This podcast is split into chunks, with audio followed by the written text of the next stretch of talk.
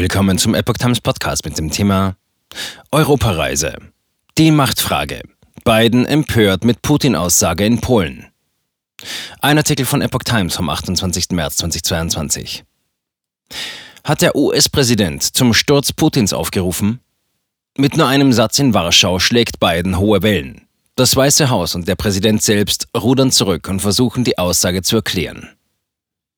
Eigentlich war die Rede schon so gut wie vorbei. Doch dann sagt der US-Präsident Joe Biden den entscheidenden Satz. Um Gottes Willen, dieser Mann kann nicht an der Macht bleiben. Gemeint war Russlands Präsident Wladimir Putin. Mörderischer Diktator und Tyrann und zuletzt sogar schlechter.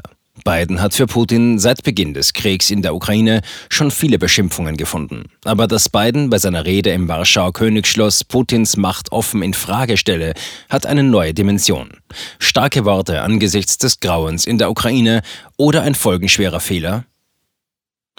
Rede sollte Höhepunkt der Europareise sein. Bidens Rede war der Abschluss seiner mehrtägigen Europareise, die ihn nach Brüssel und Polen führte. Ziel des US-Präsidenten war es, die Geschlossenheit des Westens gegenüber Russland zu zementieren und dem NATO-Staat Polen die Unterstützung der Verbündeten zu versichern. Biden besuchte in Polen stationierte US-Truppen nur 90 Kilometer von der Grenze entfernt und sprach mit Geflüchteten.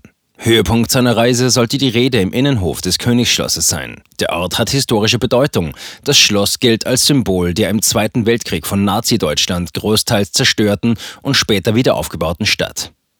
Biden beschwor in Warschau die Werte der Demokratie im Kampf gegen Autokratie und Unterdrückung.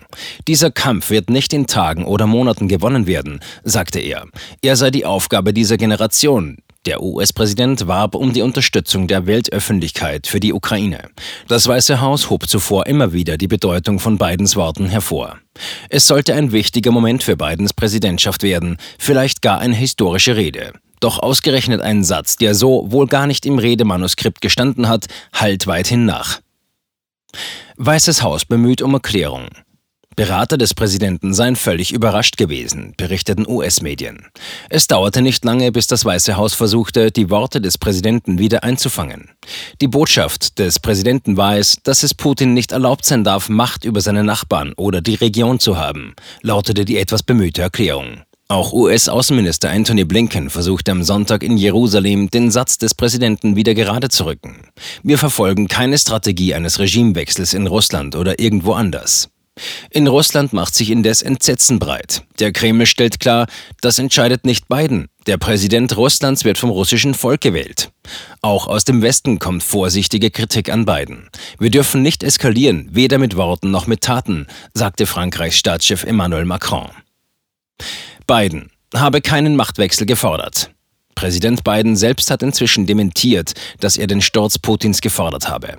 Eine Reporterin fragte Biden am Sonntagabend im Anschluss an dessen Kirchenbesuch, Herr Präsident, wollen Sie, dass Putin von seinem Amt entfernt wird? Herr Präsident, haben Sie einen Regimewechsel gefordert? Biden antwortete darauf, nein. Darüber, ob Bidens Satz schlau war, gehen auch die Meinungen in den USA auseinander. Es war etwas, das er sagen musste, sagte der Militärexperte Mark Hertling. Während über die Nuancen von Bidens Worten diskutiert werde, treibe Putin Millionen von Menschen in die Flucht und tötete Tausende. Anders sieht es das Magazin The Atlantic. Selbst diejenigen, die meinen, dass Biden in dieser Krise bisher eine gute Figur gemacht habe, sollten zugeben, dass die Äußerung ein Fehler gewesen sei. Die Washington Post sieht in Bidens Satz eine Umkehr der bisher erklärten US-Politik mit unklaren Folgen. Russland warnt wegen der massiven Spannungen mit den USA inzwischen immer wieder vor einem Abbruch der ohnehin schon stark reduzierten diplomatischen Beziehungen. Auch bei jenen Russen, die Putin nicht wählen würden, kommt es nicht gut an, wenn ein US-Präsident sagt, wer im Kreml nicht regieren sollte. Reihen hinter Putin sind noch geschlossen. Dennoch gibt es immer wieder auch in den USA Spekulationen darum, ob durch die westlichen Sanktionen und die vielen Nachteile, die Russlands Oligarchen als Unterstützer Putins nun dadurch haben, Moskaus Machtapparat ins Wanken gerät. Aber echte Risse im System Putin gibt es nach Einschätzung von Experten bisher nicht. Noch sieht etwa die russische Politologin Tatjana Stanovaja die Reihen hinter Putin für recht geschlossen. Sie meint aber auch, dass später abgerechnet werde. Putin sieht sich nach meiner Erinnerung nun erstmals mit Folgen konfrontiert, die so nicht erwartet wurden, sagt sie. Biden sprach in Warschau nicht nur über Putin, seine Worte waren auch vor dem entscheidenden Satz stark. Er erinnerte an große Polen. Fürchtet euch nicht, zitierte Biden die Botschaft von Papst Johannes Paul II., der in Polen allgegenwärtig ist und verehrt wird. Er sprach vom Fall der Berliner Mauer und dem Ende der Sowjetunion.